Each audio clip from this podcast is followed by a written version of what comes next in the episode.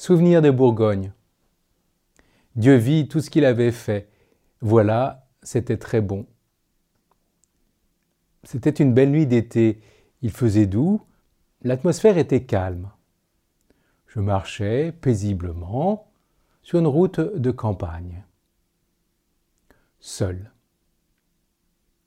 La terre crissait sous mes pas. De temps en temps, un hibou se faisait entendre. Des lumières encore allumées brillaient aux fenêtres du village tout proche. Une grande tranquillité baignait le paysage. Et puis, à un moment donné, j'ai levé les yeux et là, je fus pris de vertige, comme si le sol se dérobait sous moi. Je venais de me perdre dans l'immensité de la voûte étoilée. J'avais l'impression de tomber vers le haut, comme si j'étais aspiré par le firmament. Étrangement, cependant, l'immensité de la voûte céleste ne me faisait pas peur.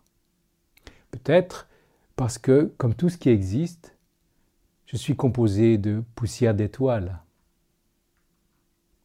Je me sentais à ma place, avec la terre sous mes pieds et le ciel au-dessus de ma tête.